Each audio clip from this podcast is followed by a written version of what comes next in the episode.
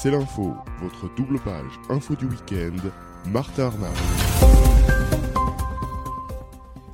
Bonjour à tous et bienvenue pour ce 39e numéro de C'est l'info, ravi de vous retrouver pour une nouvelle heure que nous allons passer ensemble, une nouvelle heure d'actualité et de décryptage. Au sommaire cette semaine, cela pouvait être euh, le face-à-face de l'année. Il n'aura finalement pas lieu. Donald Trump a annoncé dans une lettre jeudi 24 mai l'annulation du sommet prévu le 12 juin à Singapour. Revue de presse dans un instant de Michael Assoumou. À Pau, le 18 mai dernier, un homme de 32 ans a été roué de coups par des adolescents dans un des quartiers de la ville. Des mineurs ont été placés en garde à vue et voilà en tout cas une affaire qui a réveillé la ville de Pau, depuis laquelle Frank Payanav était en duplex cette semaine. Le week-end dernier avait lieu le mariage royal entre Meghan Markle et le prince Harry. Retour sur ce mariage ainsi que sur les principaux enjeux, les enjeux d'ordre financier. On en parlera avec Alexander Seal qui sera en duplex de Buckingham Palace. Et puis nous continuerons dans la lignée de la famille royale en parlant de la visite dans le sud-ouest de la France du prince Édouard, le fils de la reine Elisabeth. Où va Europe 1 La radio privée propriétaire d'Arnaud Lagardère enchaîne les déceptions d'audience euh, au milieu d'une rédaction qui, elle, travaille d'arrache-pied. Il y a quelques jours, un nouveau directeur a été nommé en provenance de Radio France, analyse de Gaëtan Elmans. Et puis votre grand reportage de la semaine qui se déroulera en Arabie Saoudite où l'État veut réformer en profondeur l'économie en diversifiant cette dernière. Grand reportage de Nicolas Falaise. Soyez les bienvenus, c'est parti pour le 39e numéro de C'est l'info.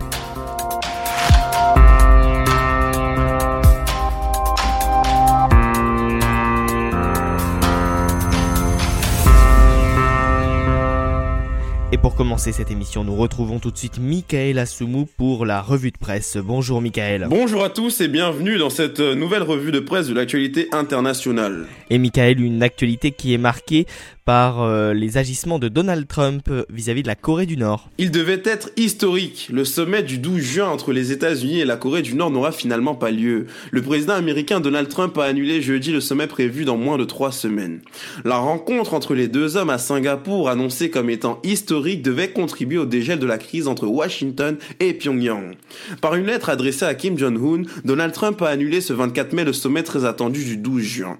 Le président américain dénonce l'hostilité qu'a montré Kim Jong-un dans ses dernières déclarations. Ainsi, citons un extrait de cette fameuse lettre. J'avais vraiment hâte d'être là avec vous, écrit M. Trump à M. Kim dans ce courrier rendu public par la Maison Blanche. Malheureusement, compte tenu de l'immense colère et de l'hostilité affichée dans vos déclarations les plus récentes, j'estime qu'il n'est pas opportun à ce stade de maintenir cette rencontre prévue depuis longtemps. Selon Le Monde, le président américain souligne que pour le bien des deux parties, mais, mais au détriment de celui du reste du monde, le sommet de Singapour ne se tiendra pas. Il évoque ensuite l'arsenal nucléaire américain en guise de mise en garde. Vous évoquez votre arsenal nucléaire, mais le nôtre est si massif et si puissant que je prie Dieu que nous n'ayons jamais à en faire usage, écrit-il. Si vous changez d'avis concernant cet important sommet, n'hésitez pas à m'appeler ou à m'écrire, ajoute le président américain, qui avait beaucoup investi d'un point de vue politique dans ce sommet, allant jusqu'à évoquer à plusieurs reprises l'hypothèse d'un prix Nobel de la paix. Dernier épisode en date de cette remontée des tensions, la vice-ministre des Affaires étrangères nord-coréenne Chao Sun-hu a fustigé les propos tenus lundi par Mike Pence, lequel avait affirmé que ce serait une grave erreur pour Kim Jong-un de penser qu'il pourrait se jouer de Donald Trump. Elle a jugé ces déclarations d'ignorantes et stupides.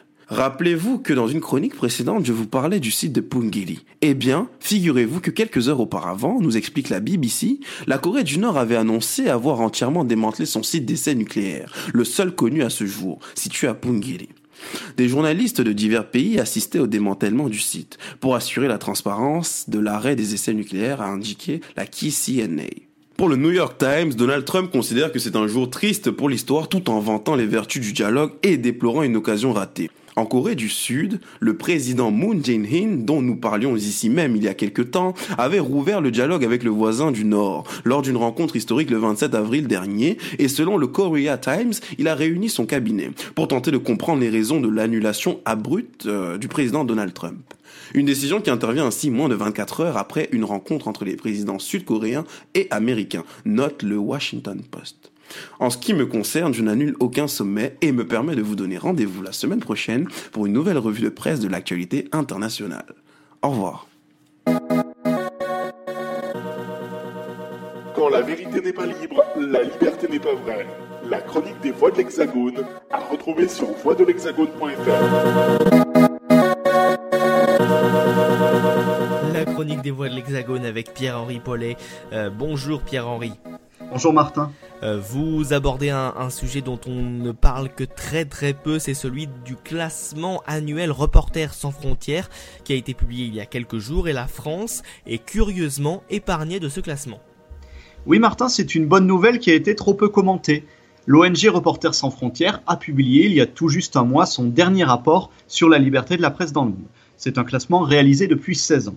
Et en 2018, la France progresse de 6 places, passant donc de la 39e à la 33e d'une hiérarchie dominée par la Norvège, la Suède et les Pays-Bas. La France reste toutefois dans la zone tempérée des pays dans laquelle la situation de la presse est plutôt bonne, à défaut d'être excellente. RSF explique que la progression de la France dans le classement est avant tout mécanique, provoquée par l'effondrement d'autres États qui l'a devancé en 2017. On peut citer Andorre, le Chili, Trinité et Tobago, la République tchèque et surtout Malte, hein, qui perd 18 places après l'assassinat de la journaliste Daphne Galizia qui enquêtait sur la corruption. Mais la note globale attribuée à la France s'améliore légèrement. Cette note est située sur une échelle de 0 à 100, hein, c'est un petit peu particulier, le 0 représentant la perfection. Et la France obtient en 2018 21,87, soit 0,37 points de moins que l'année précédente, ce qui est une infime progression. Il faut préciser que cette note attribuée à chaque État est la résultante de réponses de professionnels des médias sélectionnés par RSF à un questionnaire standardisé qui est lui-même pondéré par le recensement des violences commises à l'encontre des journalistes. Le questionnaire prend en considération le pluralisme, l'indépendance des médias, la législation applicable, l'autocensure ou encore la qualité des infrastructures. Comment la France est-elle parvenue à améliorer sa note globale, Martin, alors même que la liste des griefs depuis 2017 s'est allongée et mystère? Dans la notice individuelle rédigée par RSF, il est fait état de la propriété des médias français dominés par les grands groupes industriels, hein, c'est une critique récurrente de l'ONG, euh, des risques de conflits d'intérêts résultant de cette situation et surtout d'une nouvelle tendance au média bashing. Oui, il semble euh, d'ailleurs que RSF vise particulièrement Jean-Luc Mélenchon, présenté comme le principal responsable de ce média bashing. Absolument. Euh, la France insoumise et son porte-parole sont visés dans l'introduction générale du rapport. En effet, la synthèse de la liberté de la presse dans le monde en 2018 s'intéresse à ce phénomène d'attaque politique contre les médias observé dans plusieurs démocraties. Jean-Luc Mélenchon est dans le viseur de RSF pour quelques sorties intempestives. Je le cite, hein, La haine des médias et de ceux qui les animent est juste et saine, a-t-il écrit, ou encore Le parti médiatique et d'essence complotiste. Mais il n'est pas le seul incriminé, puisque RSF dénonce aussi Laurent Vauquier, qui a qualifié le travail des journalistes de bullshit médiatique. Dans une tribune publiée par le Parisien le 13 mai dernier, le secrétaire général de RSF, Christophe Deloire, a renouvelé ses attaques contre les deux principaux opposants au gouvernement, mettant en garde contre ce qu'il nomme la Trumpisation du débat public. Et aussi violentes soient-elles, ces attaques pourtant ne devraient pas être surinterprétées. Aussi bien Laurent Vauquier que Jean-Luc Mélenchon s'en prennent à la manière dont est instrumentalisée l'information en France, à certaines pratiques et dérives journalistiques aussi. Il s'agit moins de remettre en cause la liberté des médias que la manière partiale dont ils traitent les faits en fonction de la personnalité politique concernée. Bon, il est vrai que la frontière n'est pas totalement étanche dans la mesure où la presse est libre également de prendre parti et, finalement, hein, excepté la concentration des médias entre les mains des grands groupes industriels et les dérapages de personnalités de l'opposition, la liberté de la presse se porte-t-elle bien en France, Pierre-Henri? C'est en effet ce qu'on peut légitimement conclure en lisant le rapport 2018 de RSF. Mais le diable est dans les détails, et une lecture plus attentive soulève bien des questions. Tout d'abord, on note que RSF illustre les risques de conflit d'intérêts entre le monde des affaires et les grands médias par l'exemple de Canal+. Canal+ est la propriété du groupe Vivendi, dont le président du conseil de surveillance, vous le savez, est Vincent Bolloré. Et Canal+ a fait la promotion à l'antenne du Togo où investit l'entreprise. En revanche, RSF évite de s'aventurer dans le domaine politique et ne s'émeut pas que la candidature de l'actuel président de la République ait été soutenue financièrement par Serge Dassault, dont le groupe industriel est propriétaire du Figaro, ou par François Pinault, fondateur du groupe Artemis, propriétaire du Point que le même candidat a reçu le soutien explicite de Feu Pierre Berger et de Xavier Niels, copropriétaire du groupe Le Monde. Toujours avec la même retenue envers euh, le chef de l'État, le rapport RSF évoque timidement de récents refus d'accréditation sans préciser leur origine. Elle est pourtant connue, c'est l'Élysée. Les médias russes Sputnik et Russia Today ont été écartés par Emmanuel Macron, qui s'autorise plus largement à sélectionner les journalistes qui le suivent dans ses déplacements. Aucune allusion non plus aux pressions internes et externes telles qu'elles ont pu être dénoncées par la Société des journalistes du magazine Challenge pendant la campagne 2017, lorsque les éditorialistes Maurice Safran et Bruno Roger Petit ont clairement orienté l'hebdomadaire vers le candidat Macron qu'ils soutenaient personnellement. Mais pendant que les experts désignés par RSF traquaient la diatribe mélanchonienne, pas un n'a semble-t-il été ému de découvrir dans le reportage télévisé consacré à Emmanuel Macron au lendemain de sa victoire que son équipe de campagne maniait très librement le téléphone pour rappeler à l'ordre les rédactions euh, dont les papiers étaient un peu trop sévères ou, selon eux, truffés d'inexactitude envers le candidat. On aurait pu penser que RSF se serait ému aussi d'une donnée statistique troublante, les quelques 8000 articles consacrés au seul Macron par Libération, Le Monde, L'Express et l'Obs entre janvier 2015 et janvier 2017, alors qu'il était une personnalité politique que seulement 11% des Français interrogés en octobre 2014 souhaitaient voir jouer un rôle plus important à l'avenir. Sans parler, sur la même période, de ces dizaines de unes montrant Emmanuel Macron ou son couple dans les hebdomadaires politiques, économiques ou people. Simples choix éditoriaux, dirons-nous pour se rassurer. Mais au moins, Reporter sans frontières, si attaché à l'indépendance des médias, aura exprimé sa préoccupation de voir Bertrand Delay, réalisateur de trois documentaires pro-Macron, nommé par le bureau de l'Assemblée nationale à la tête de la chaîne parlementaire. Ou d'apprendre dans la foulée que Sybille Veil, de la promotion Sangor de l'ENA, celle de Macron, prend la direction de Radio, France. Pardon. Ah non, non, non, pas du tout. Non, cela ne pose strictement aucun problème, semble-t-il. La principale menace qui pèse sur l'univers des médias français, Martin, ce sont bien les flèches de part décochées contre les journalistes par deux figures de l'opposition dont les formations politiques plafonnent dans les estimations de vote aux prochaines européennes autour de 15% c'est absolument incroyable et absurde hein, de, voir un, tel rapport. Justement, donc le rapport de RSF ne fait aucune allusion au changement de majorité intervenu en France en 2017. Est-ce à dire que pour cette ONG, le gouvernement actuel n'est pas cause d'inquiétude pour la liberté de la presse? Alors il faut être juste, hein, à la fin de la notice concernant la France, il est tout de même fait mention du fameux projet de loi, vous le savez, relatif aux fake news. Mais là encore, RSF fait preuve d'une prudence qui confine à la complaisance. Constatez par vous-même, le rapport dit, je le cite, hein, l'annonce d'un projet de loi pour lutter contre les fausses nouvelles a suscité de vifs débats. On ne saurait être plus descriptif et plat, donc surtout ne pas trop se mouiller. Hein. Et c'est bien dommage car le Conseil d'État vient de rendre un avis sur le fameux projet et cet avis est très mitigé puisque selon lui cette loi n'est pas indispensable au regard de la législation existante. Euh, le texte en l'état contient un certain nombre de flous et d'ambiguïtés, bon, par exemple sur les, les, bornes des périodes préélectorales auxquelles il est censé s'appliquer, sur la confusion entre les notions de fausse information et fausse nouvelle. Et le Conseil d'État doute de la pertinence et de l'efficacité d'une procédure en référé pour faire cesser le trouble causé par une prétendue fausse nouvelle. Il estime même que certaines sanctions prévues, telles que le déréférencement d'un site ou d'un blog, sont disproportionnées à l'objectif poursuivi. Ouais, et néanmoins, le rapport 2018 de RSF n'est-il pas globalement honnête? Car finalement, la liberté de la presse en France reste tout de même assurée. La preuve, hein, Pierre-Henri, nous sommes là. oui, oui, oui, mais bien sûr, j'ai ironisé sur les silences troublants du rapport, sur des faits qui me semblent dignes de soulever des inquiétudes dans le contexte de l'arrivée au pouvoir d'Emmanuel Macron. Il est clair, bien sûr, que la situation des médias français, sans être reluisante, n'est pas catastrophique. Euh, l'information circule, un relatif pluralisme est assuré, notamment euh, grâce aux, médias de l'Internet, nous venons d'y faire allusion, euh, et la censure directe provenant du politique est rare ou inexistante. Mais on aurait tort, Martin, de relativiser les dysfonctionnements dont souffre la presse écrite et audiovisuelle française, indigne d'une démocratie moderne. La littérature abonde aujourd'hui d'analyses ou de témoignages sur ces anomalies qui en viennent à donner aux Français une vision excessivement biaisée des faits et des enjeux contemporains. Il n'y a qu'à compulser les classiques, par exemple les nouveaux chiens de garde de Serge Alimi, qui s'attaquent entre autres aux éditocrates ou aux connivences et aux conflits d'intérêts, ou encore Les petits soldats du journalisme de François Ruffin, récemment réédité, qui met en cause le conformisme d'un milieu qui forme les journalistes à produire et à plaire plutôt qu'à bien informer. Repensons aussi à l'enquête accablante de Philippe Cohen et Pierre Péan sur le journal Le Monde il y a 15 ans, ou plus récemment au récit d'Aude Lancelin, paru en 2016, qui fait état de la décadence idéologique d'un magazine réputé intello, Le Nouvel Observateur.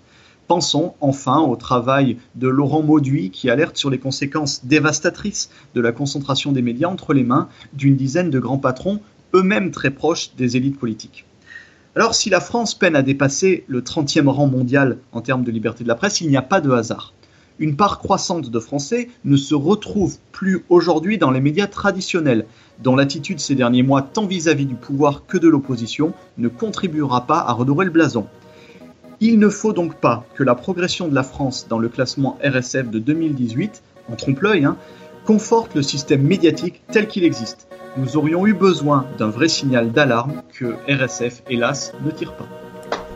Merci beaucoup Pierre-Henri Paulet d'avoir euh, donc réagi à ce classement RSF que euh, qui, est donc euh, que vous pouvez donc retrouver sur le site internet de Reporters sans frontières et puis cette chronique elle elle est à retrouver sur votre site internet voix de l'hexagone.fr. Merci Martin. Quand la vérité n'est pas libre, la liberté n'est pas vraie la chronique des voix de l'Hexagone, à retrouver sur voixdelhexagone.fr. Le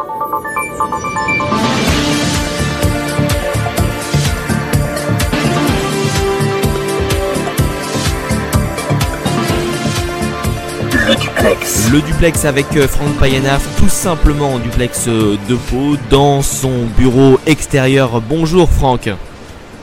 Bonjour Martin, bonjour à tous. Nous parlons cette semaine d'un sujet d'actualité très très chaud, hein, euh, celui des deux des trois mineurs qui ont été arrêtés dans l'enquête sur le meurtre d'un homme battu à mort à Pau.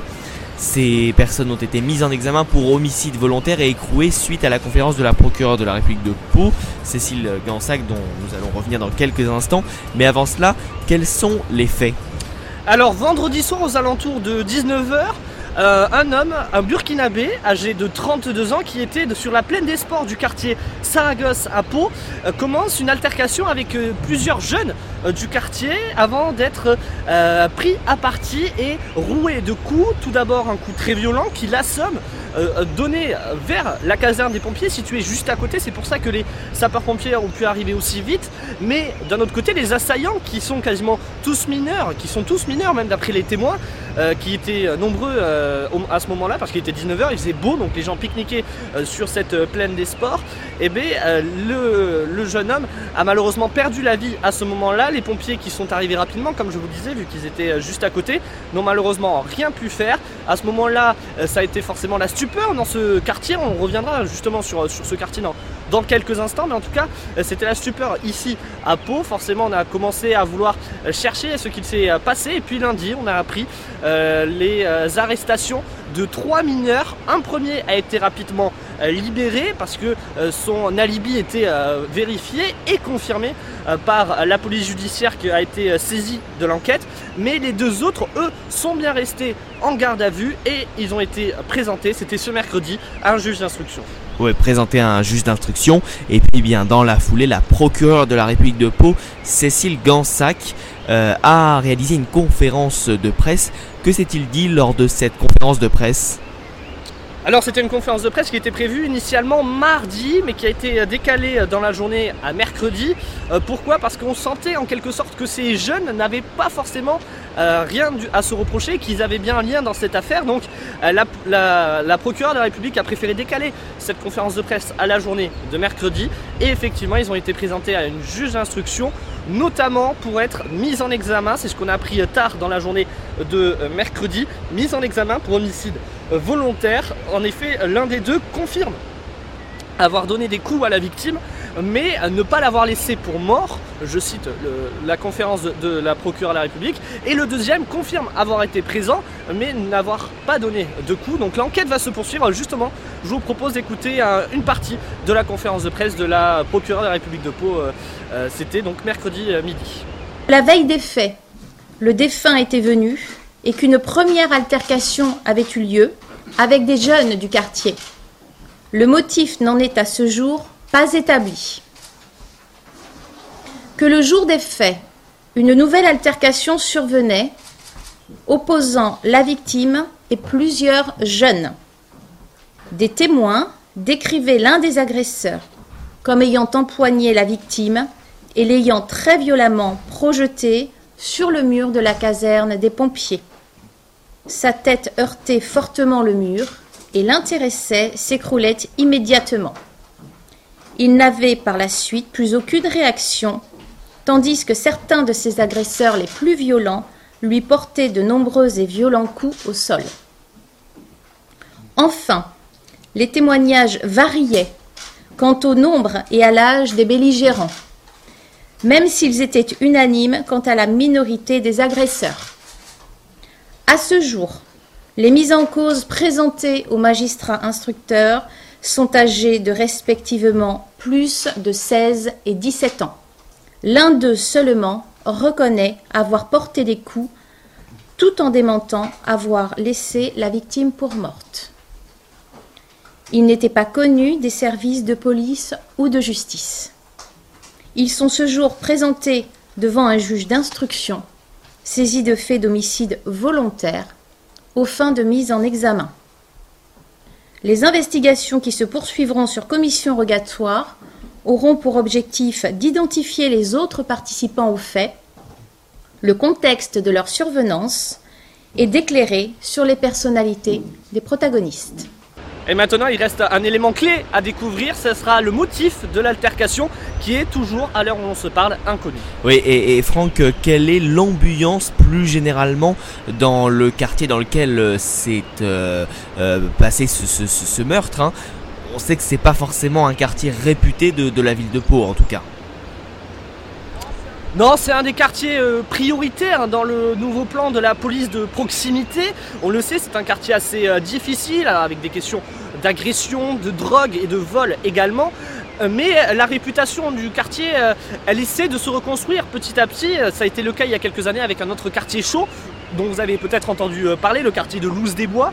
Et maintenant, c'est le quartier Saragosse. Alors, il y a des animations. Euh, pas plus tard que ce week-end, une animation euh, doit avoir lieu autour euh, des habitants du quartier de Saragosse. Une, maison des jeunes qui essaie de se mobiliser pour motiver les jeunes à, peut-être faire des études ou à, travailler. En tout cas, c'est un quartier qui essaie de se construire, mais malheureusement, les mini-gangs, entre guillemets, qui se font la guerre pour contrôler le quartier, pourrit, on peut le dire en quelque, en quelque sorte, l'ambiance dans ce quartier situé juste au nord du centre-ville de Pau. Merci beaucoup euh, Franck, vous restez avec nous en duplex, on va revenir vers vous dans quelques instants, mais juste avant cela on va retrouver pour parler vraiment de toute autre chose Alexander Seal en duplex euh, quelques milliers de kilomètres euh, au nord de, Londres. Alexander euh, qui va revenir avec nous sur ce mariage princier dans quelques instants juste après le jingle.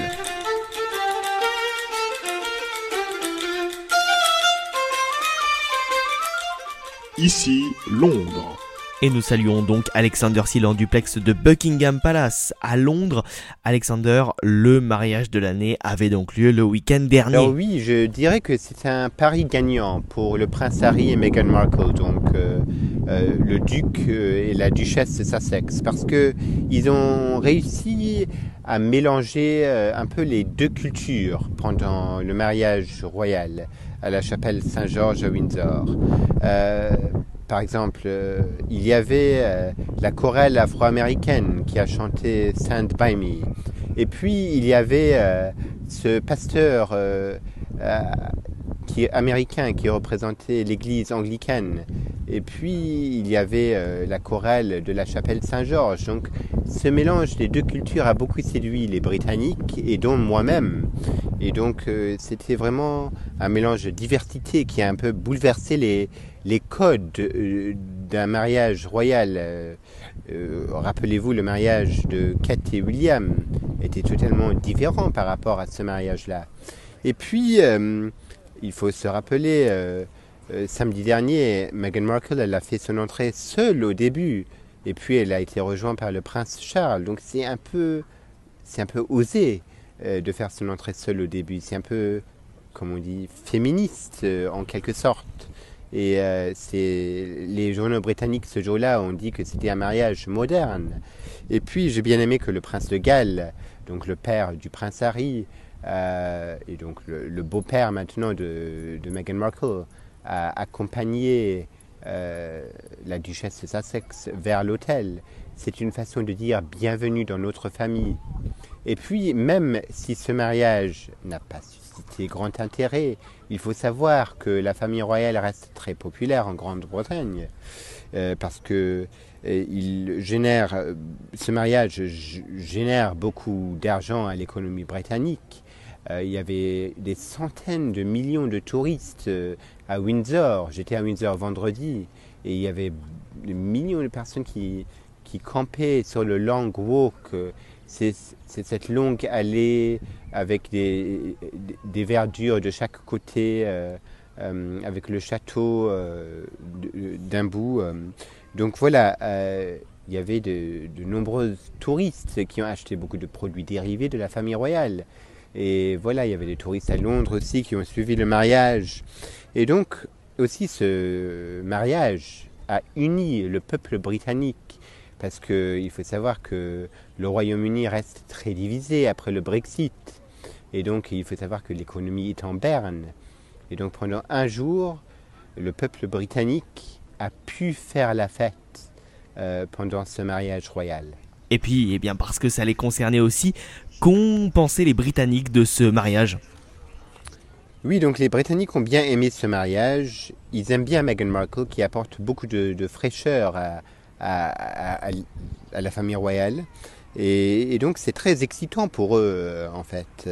Tenez, le The Times euh, de ce jeudi parle en fait de, Meghan Markle. C'est marqué euh, Magic of Magic of Meghan en fait. donc la, magie de, de Meghan en quelque sorte. Et c'est marqué, si je vous ouvre la page, avec, avec, le vent en fait. Euh, laissez-moi un tout petit peu de temps. Voilà, The Times 2, donc c'est le cahier. The Markle Effect, l'effet Markle en fait. Euh, euh, the Power of a Royal Super Influencer. En fait, c'est marqué que le style de Meghan Markle, donc les habits, ce qu'elle porte en fait, va générer 150 millions de livres à l'industrie de la mode britannique. Vous voyez toutes ces, euh, tous ces habits, ce qu'elle portait, euh, même ses sacs à main, ses chapeaux, euh, ses jupes, etc., ont tous été vendus. Et donc, apparemment, selon un responsable de la mode, il y a trois mois de liste d'attente afin de, de, pouvoir acheter une de ces habits, en fait. donc, et apparemment, Meghan Markle a un peu volé la vedette de, de Kate Middleton. Et apparemment, Kate Middleton, elle est un peu, elle reste un peu prudente maintenant. Euh, on dit un peu au, palais qu'elle est un peu jalouse. Donc voilà, il y a ce Markle Effect qui va apporter beaucoup d'argent à l'économie euh, britannique et à l'industrie de la mode. Merci beaucoup mon cher Alexander en, duplex de, Londres. On va tout de suite retrouver Franck d'une minute à l'autre en, duplex euh, de Pau parce que la famille royale continue de faire la une des journaux même dans le sud-ouest de la France.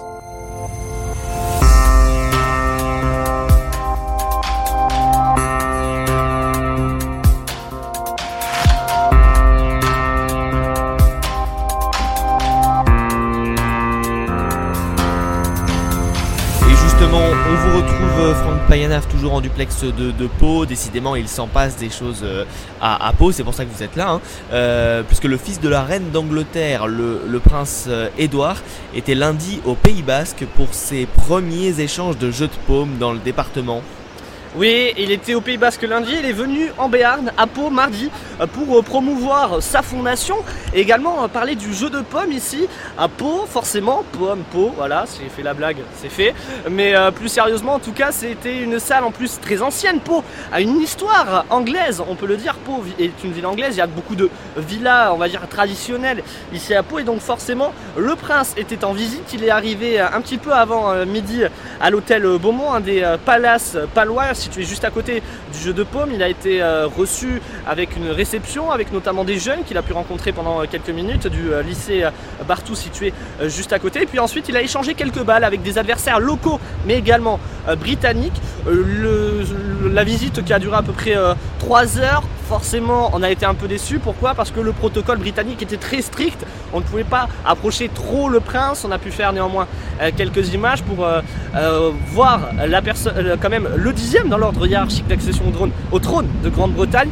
Donc forcément c'était une visite princière assez surprenante mais qui, permet quand même à Pau de s'échauffer un petit peu. En effet il est prévu qu'au mois d'octobre le roi et la reine de Suède viennent ici à Pau en visite. En effet Bernadotte leur ancêtre vient de Pau. Euh, Pau, ville royale donc avec euh, Franck Payana vous serez aux aguets pour suivre euh, tout cela. Merci. Et avec le château juste à côté quand même il faut le Et avec effectivement si vous nous regardez en vidéo euh, sur le www.c-l'info.fr en, en, vidéo le podcast enrichi vous voyez donc eh bien la belle tête de Franck avec derrière donc sur votre droite hein, si je ne me trompe pas le, le... gauche peut-être je ne sais pas. En fait derrière moi c'est sûr. Derrière vous en tout cas voilà. Le, le, le château de, de, Pau donc cette ville royale aux origines effectivement euh, il faut le, le, préciser britannique. Merci beaucoup Franck et à la semaine prochaine. Les coulisses de l'info Gaëtan Elmans. Les coulisses de l'info avec Gaëtan Elmans. Bonjour Gaëtan. Bonjour Martin. Bonjour à toutes et à tous. Et après la première relance d'Europe 1 cette saison qui, on le sait, est un échec, une seconde est en prévision avec encore pas mal de changements. Alors en quoi consiste cette deuxième relance? Tout d'abord, Martin, Arnaud Lagardère, début mai, a démarré l'Assemblée générale du groupe éponyme par ces mots. L'échec, je l'assume, qu'il soit le mien, qu'il soit celui des autres, ça ne change rien, c'est le mien de toute manière. Le ton était donc lancé. Le premier grand changement visible est celui du poste de directeur d'Europe 1 qui est occupé par Frédéric Chessinger. Celui-ci a été écarté au profit de Laurent Guimer qui est une nouvelle fois un transfuge de France Info. France Info d'où venait déjà Frédéric Jessinger. Les deux personnes ont aussi participé avec succès à la relance de la station info de Radio France. Il faut savoir que Europe 1 est en crise depuis 2014 avec le départ de Laurent Ruquier vers RTL et celui de Jean-Marc Morandini en 2016 pour Affaires de mœurs. Ça a continué en 2017 avec la lourde érosion de l'audience malgré la dense actualité liée aux élections présidentielles. Il se murmure que la station va davantage s'axer sur la vidéo et numérique, une piste qui a déjà fait ses preuves sur France Info justement, et c'est grâce au déménagement d'Europe 1 prévu en juillet que l'idée pourra se concrétiser, car des studios vidéo ultra performantes les attendent. Et alors qui est Laurent Guimier, le nouveau directeur d'Europe 1 Laurent Guimer a 46 ans, diplômé de Sciences Po Paris en 1992 et du Centre de formation des journalistes également à Paris en 1994. Il entre à Europe 1 justement la même année comme journaliste jusqu'en 2006. En 2008, après un bref passage par le Figaro, il revient sur Europe 1 où il prend du galon en occupant des plus grandes fonctions comme entre autres directeur de la rédaction en parallèle à sa, carrière de journaliste.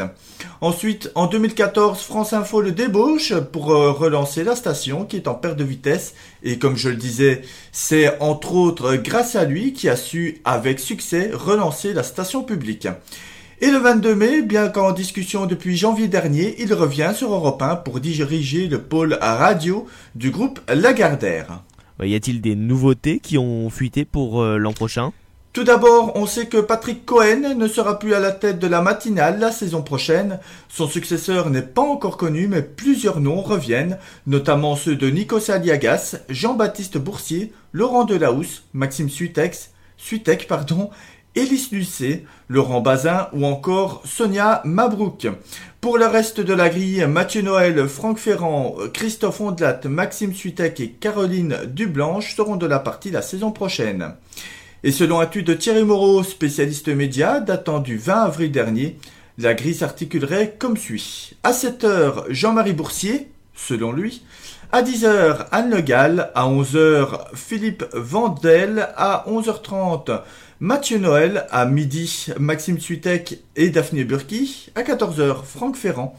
À 15h, Jérôme, Jérôme Commandeur. À 16h30, Christophe Ondelat. À 17h30, euh, Vervoué à 18h Laurent Bazin et à 19h Nicolas Poincaré. Oui, quid Gaëtan de la ligne éditoriale que Europe 1 pourrait prendre euh, dès le, mois d'août, hein, dès la rentrée. Là encore Martin, le nouveau directeur reste vague. Il dit qu'Europe 1 doit s'adresser au plus grand nombre sans exception et qu'il faut s'informer, cultiver et divertir ainsi que retrouver le lien avec les auditeurs. Il parle aussi d'anticipation par rapport à la manière de concevoir l'information de demain. Une chose est sûre, c'est qu'on aura le résultat de cette relance dans nos oreilles le 27 août prochain. Sera-t-il le bon? C'est tout le mal qu'on leur souhaite. Merci Gaëtan pour euh, ces explications, une chronique des coulisses de l'info un petit peu remodelée hein, cette semaine autour d'un sujet bien précis, celui donc d'Europe 1 euh, et de la relance de Europe 1. Gaëtan, on vous retrouve la semaine prochaine pour un nouveau numéro des coulisses de l'info. Merci Martin, à la semaine prochaine. Un grand reportage nous emmène euh, cette semaine en Arabie Saoudite où les femmes pourront conduire le mois prochain, où des cinémas ouvrent leurs portes après des décennies d'interdiction et où l'État veut reformer en profondeur une économie aujourd'hui dépendante du pétrole. C'est le prince héritier Mohamed Ben Salman, 32 ans, qui se présente comme l'artisan de ces bouleversements dans un royaume qui se caractérisait jusque-là par son rigorisme religieux. Mais ce vent de réforme en Arabie Saoudite s'accompagne depuis plusieurs mois de vagues d'arrestations. On l'a encore vu ces dernières semaines avec la mise en détention de plusieurs militantes et militants des droits des femmes. C'est un reportage de notre envoyé spécial euh, et de l'envoyé spécial de RFI, Ariad, Nicolas Falaise. Nous sommes à l'entrée de l'une des innombrables galeries commerciales de Riyad. La scène qui se déroule ici est parfaitement inédite car les visiteurs qui franchissent le portique de sécurité de ce mall se rendent dans une salle de cinéma située à l'étage. Le Vox est l'un des deux cinémas de Riyad où les projections ont commencé en ce printemps 2018 dans un pays où le cinéma était jusque-là interdit. Le Vox propose des superproductions américaines sous-titrées en arabe, avec en alternance des séances réservées aux familles et d'autres pour les hommes seuls, afin de respecter la séparation en vigueur dans les espaces publics du pays. Parmi les tout premiers spectateurs, surtout des familles saoudiennes, mais aussi des expatriés. Environ 10 millions d'étrangers, principalement originaires d'Asie, vivent et travaillent dans le royaume. Raki et son mari viennent d'un pays connu pour sa production cinématographique. Ils sont indiens tous les deux. C'est vraiment inattendu. Je ne pensais pas du tout pouvoir aller un jour au cinéma en Arabie Saoudite. J'adore le cinéma, alors c'est vraiment formidable pour moi l'ouverture d'une salle ici. À la maison, nous avons installé un home cinéma pour pouvoir regarder des films. Et maintenant, il y a une salle ici. Alors nous sommes vraiment très contents.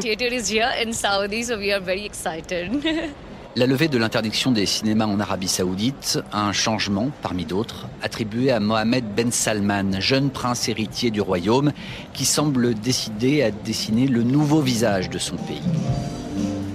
Pour comprendre les bouleversements en cours, nous voici dans un immense centre de conférence pour le lancement officiel du programme Quality of Life, qualité de la vie un orchestre, des projections vidéo, des invités prestigieux comme le footballeur français Thierry Henry.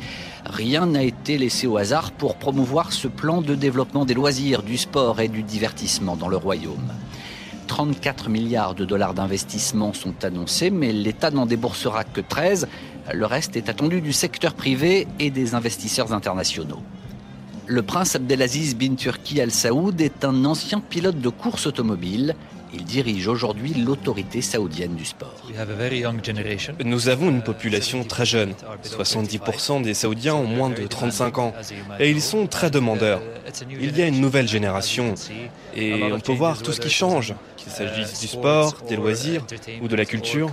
Nous avons maintenant des cinémas. Les femmes pourront bientôt conduire. Je vois cela comme une évolution car tous ces changements ont commencé dans les années 70, puis il y a eu une période d'interruption, et maintenant, cela reprend. Ce tournant de la fin des années 70 revient sans cesse dans le discours des dirigeants saoudiens actuels. En 1979, le royaume a été secoué par une spectaculaire prise d'otage à la Mecque, défiée aussi par la révolution islamique en Iran. C'est ce double choc qui a enclenché une longue période de durcissement religieux en Arabie saoudite. En 2017, le prince héritier Mohamed Ben Salman a clairement indiqué que le pays devait tourner la page, comme nous l'explique Loaï Bafakeh, qui dirige le programme Quality of Life. Il veut que l'Arabie saoudite revienne à ce que nous étions avant 1979, modéré, très ouvert à différentes opinions, à différents points de vue à différentes religions. Et c'est ce que nous sommes en train de faire. Le cinéma, ça n'est pas nouveau. Je le rappelle souvent aux gens, nous n'ouvrons pas les cinémas. Nous en avions et nous les rouvrons. Donc nous retournons à ce que nous étions après avoir dévié pour telle ou telle raison. Ce qui a changé le mode de vie que nous avions en Arabie Saoudite. Ce qui nous a privé de beaucoup de choses. Et maintenant, tout ça est de retour.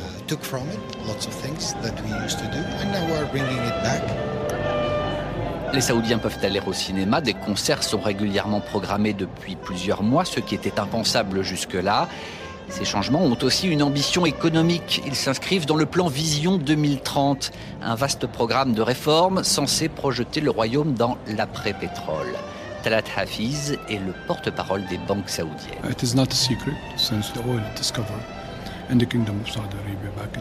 Ce n'est pas un secret, hein. depuis qu'on a découvert du pétrole en Arabie Saoudite dans les années 30, nous sommes très dépendants de cette unique ressource et le cours du pétrole est devenu très changeant, avec des hauts, des bas.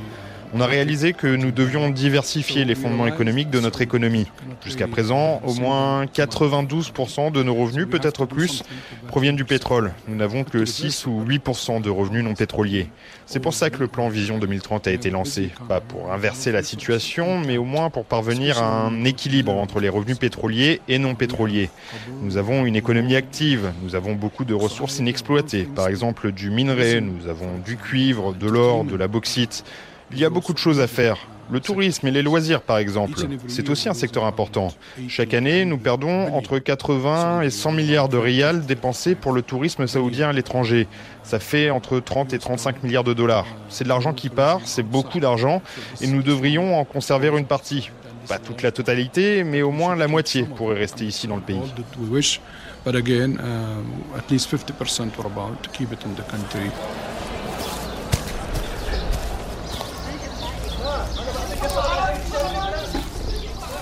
Diraya, aux portes de Riyad. Nous sommes face à la vieille ville de Treif, classée au patrimoine mondial de l'UNESCO. Une citadelle de, terre séchée. Les murs ont, la même couleur sable que le désert autour. Le site est entouré d'une palmeraie. La ville a 500 ans, c'est le berceau du premier État saoudien au XVIIIe siècle. C'est le point de départ du premier État saoudien et de la famille royale saoudienne. À l'origine, tout est parti d'ici. C'est pourquoi nous essayons aujourd'hui de redonner vie à ce lieu pour recréer le lien entre la jeunesse et son histoire, sa culture. Sarah Traboulsi travaille pour le comité qui gère le site historique de Diraya. Ce lieu rappelle que le royaume d'Arabie saoudite est né de l'alliance d'une famille, les Saouds, et d'un prédicateur musulman, Mohamed Ben Abdel Wahhab. Ce dernier a donné son nom au wahhabisme, synonyme d'islam rigoriste. Pourtant, trois siècles plus tard, Diraya est l'un des lieux que l'Arabie saoudite veut promouvoir pour attirer des touristes. Nous visitons l'immense site de Diraya en compagnie de Sarah Traboulsi, la vieille ville de Traïf est aujourd'hui inaccessible, mais d'autres monuments sont ouverts au public, comme cette mosquée aux murs de terre séchée. C'est à cet endroit qu'ils priaient. Pour les prières de l'aube ou lorsqu'il pleuvait, il y avait cette partie couverte. Et puis, il y avait la salle de prière d'hiver au premier niveau. On l'appelle Al-Khalwa, ce qui correspond à une idée de recueillement, de retour sur soi, de moments de sérénité, ce qu'on peut trouver ici. Et puis, comme vous pouvez le voir, là, c'est le minaret pour l'appel à la prière, cinq fois par jour. Ce patrimoine, l'Arabie saoudite veut le valoriser, y attirer sa propre population, mais aussi les visiteurs étrangers. Tout un secteur à construire pour que des touristes visitent un jour le pays, même si l'Arabie saoudite dispose d'une certaine expérience puisqu'elle accueille chaque année des millions de pèlerins musulmans à la Mecque. Le royaume envisage désormais de transformer une cinquantaine d'îles de la mer Rouge en stations balnéaires de luxe. La France est par ailleurs impliquée dans un projet de mise en valeur du site archéologique d'Al-Oula dans le nord de l'Arabie saoudite.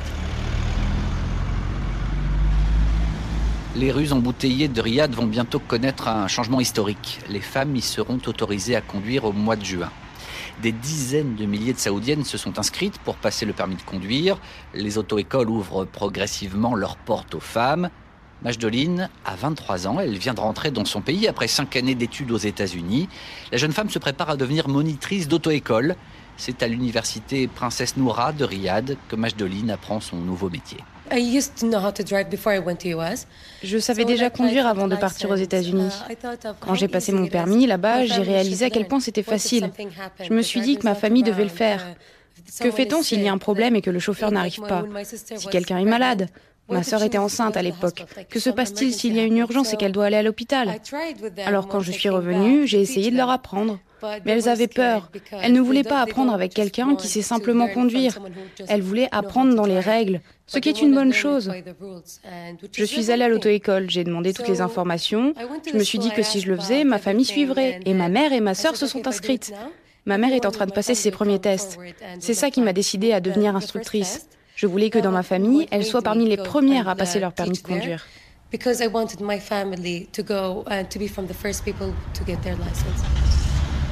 Donc aujourd'hui, pour une femme saoudienne, euh, la seule solution pour se déplacer, c'est celle-ci les chauffeurs euh, comme Uber et euh, comme Karim aussi. L'application, application, oui, pour demander des chauffeurs de taxi.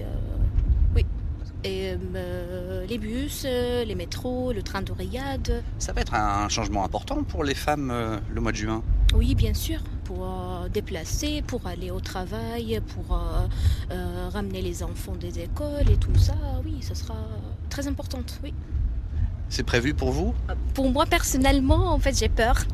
j'ai peur de, conduire, mais bien sûr, mes sœurs, ma, mère, oui ils veulent, bien apprendre. Et euh, il y a des, femmes saoudiennes qui, qui sont déjà appris à conduire et, euh, sont prêtes.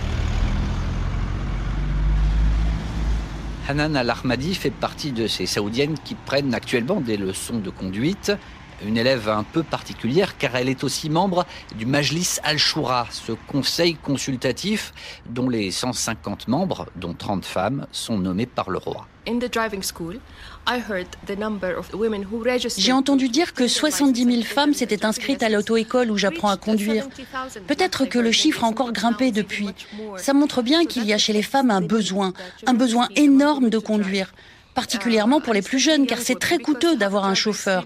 Même si c'est un luxe, ça coûte beaucoup aux jeunes familles et aux jeunes femmes. Donc je pense qu'il y aura de fortes conséquences. D'abord, cela va réduire les dépenses consacrées aux chauffeurs. Ça va accroître la mobilité des femmes pour aller travailler, pour créer leur business. Cette liberté de transport va avoir un énorme impact sur l'économie du pays, des individus et des familles. Pourquoi était-il impossible de conduire en Arabie saoudite pour une femme jusqu'à aujourd'hui? Pendant longtemps, la société était vraiment réticente à ce genre de changement. La conduite était une question sensible. Des gens pensaient que ça pouvait nous être imposé et que ça risquait de changer notre culture et nos traditions. Mais aujourd'hui, nous récoltons les fruits de l'éducation des femmes et de l'éducation de la société saoudienne. Et quand le décret royal a été publié, il a été largement applaudi, ce qui montre que notre société est prête et enthousiaste. Il faut savoir que la société saoudienne est très attachée à ses valeurs et à ses traditions. Quand nous changeons nous voulons un changement qui nous ressemble, pas qui ressemble à une autre société. Parmi les changements que les Saoudiens ont constatés dans leur quotidien, la disparition de la police religieuse, la Moutawa, qui jusqu'en 2016 patrouillait pour contrôler le respect des règles religieuses dans l'espace public. Universitaire et militante féministe, Faouzia Al-Bakr ne cache pas son soulagement. Oh mon Dieu, avant, ils avaient le droit d'aller partout, à la sortie de l'école, de l'université, dans la rue, dans les centres commerciaux. Ils vous suivaient partout et ils avaient tous les droits. C'est eux qui pouvaient juger si votre tenue était suffisamment modeste. Pour eux, la modestie, c'était de se couvrir tout le visage. Ils disaient de porter l'abaya noire et ne porter pas de couleur. Ils suivaient les gens partout, ils leur faisaient passer un sale quart d'heure. Personne n'avait envie de sortir. Même s'il y avait une fête ici ou là, avec de la musique, ils pouvaient surgir et vous arrêter. Maintenant, les gens se sentent en sécurité, les gens se sentent respectés, ils ont le choix. Faouzia Al-Bakr applaudit les changements qu'elle constate dans son pays, mais elle souligne qu'il reste beaucoup à faire pour le droit des femmes. Les Saoudiennes sont toujours sous la coupe de leur tuteur masculin, leur mari, leur père, leur frère ou leur fils. Faouzia Al-Bakr rappelle que cette règle a été assouplie mais pas abrogé. Pour obtenir un passeport, vous devez toujours avoir l'accord de votre tuteur. Vous avez toujours besoin de sa permission pour travailler. Et ces deux aspects sont pénibles. Et puis, beaucoup d'institutions gouvernementales ne respectent pas le décret royal parce que ça ne leur plaît pas. Donc, quand vous vous présentez dans une administration qui vous demande qui est votre tuteur et que vous répondez que vous n'en avez plus besoin, eh bien, elles ne veulent rien savoir. Donc, les femmes continuent de se battre avec les institutions. Cela prendra du temps. Et il nous faut aussi un organisme qui contrôle chaque administration pour vérifier qu'il n'y a pas de discrimination envers les femmes.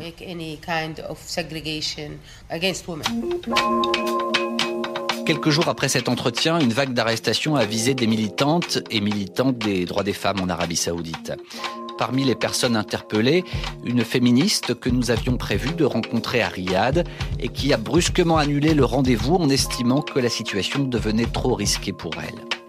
Les personnes arrêtées en ce mois de mai 2018 réclamaient l'abrogation du tutorat masculin. Elles avaient aussi milité pour le droit des femmes à conduire. Curieusement, elles sont interpellées au moment où les saoudiennes sont autorisées à prendre le volant, comme s'il leur était ainsi signifié que les changements sont décidés par le pouvoir et que la société civile n'a pas son mot à dire. Nous passons en voiture devant l'imposante silhouette de l'hôtel Ritz-Carlton. C'est ici que plusieurs centaines de personnes ont été euh, enfermées et retenues à partir de novembre 2017 dans le cadre d'une vaste opération de purge anticorruption. Il y avait des princes et, des ministres parmi euh, les personnes euh, retenues dans cet hôtel. Depuis, ces personnalités ont été libérées à l'issue d'une transaction financière et l'hôtel, lui, a recommencé à fonctionner. Alors je pense que cette opération anticorruption n'a pas eu le même retentissement hors de l'Arabie saoudite et au sein de l'Arabie saoudite. Témoignage d'un expatrié français installé depuis plusieurs années en Arabie saoudite pour des raisons professionnelles. Hors de l'Arabie saoudite, la manière dont ça s'est passé, la brutalité, le fait qu'il n'y euh, ait, pas de jugement, que les gens étaient isolés, même si c'était dans un, dans un hôtel euh, de luxe, a montré quand même euh, les, les limites d'un pays qui n'est pas vraiment un pays de droit. Quoi.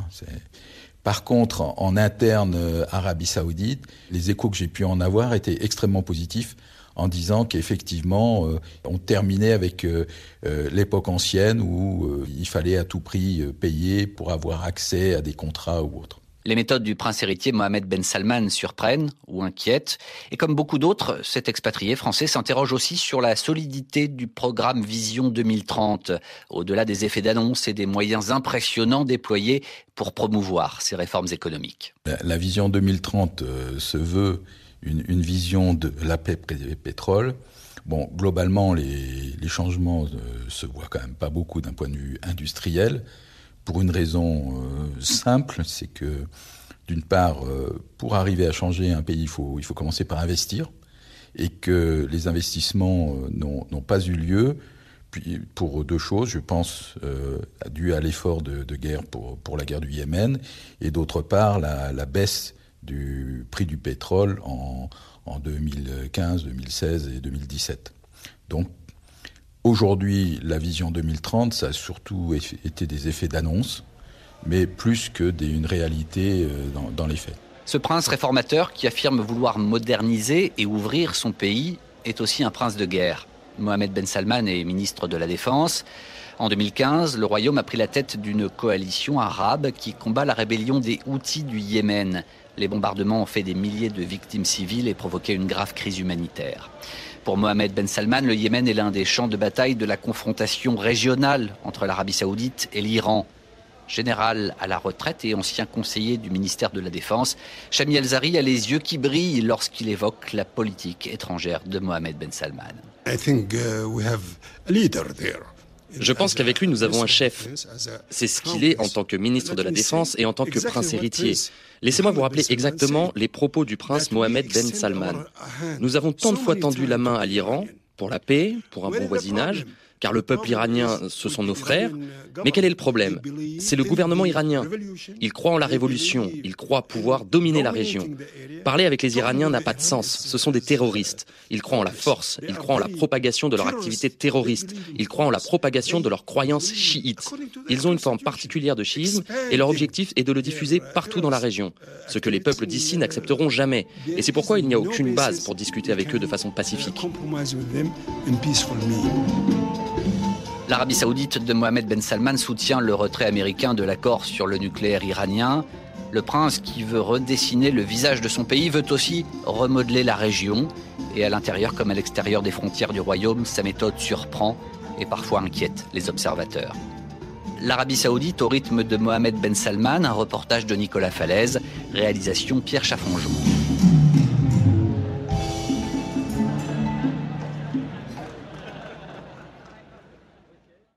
Si vous voulez gagner, il faut analyser les cinq derniers matchs joués. Assis dans sa minuscule maison de tôle, Boniface Moramba calcule les probabilités pour son prochain pari sur SportPesa, la plateforme de paris en ligne la plus populaire au Kenya. Boniface est chanceux, il a gagné plusieurs fois jusqu'à 600 euros, mais ce n'est pas le cas de tout le monde. Ici à Kibera, tout le monde joue. Les enfants, les parents, les femmes, les grands-mères. Il y en a qui gagnent, mais beaucoup perdent. J'en ai vu vendre leurs meubles, leur télévision, leur maison, se mettre à boire et perdre tout espoir.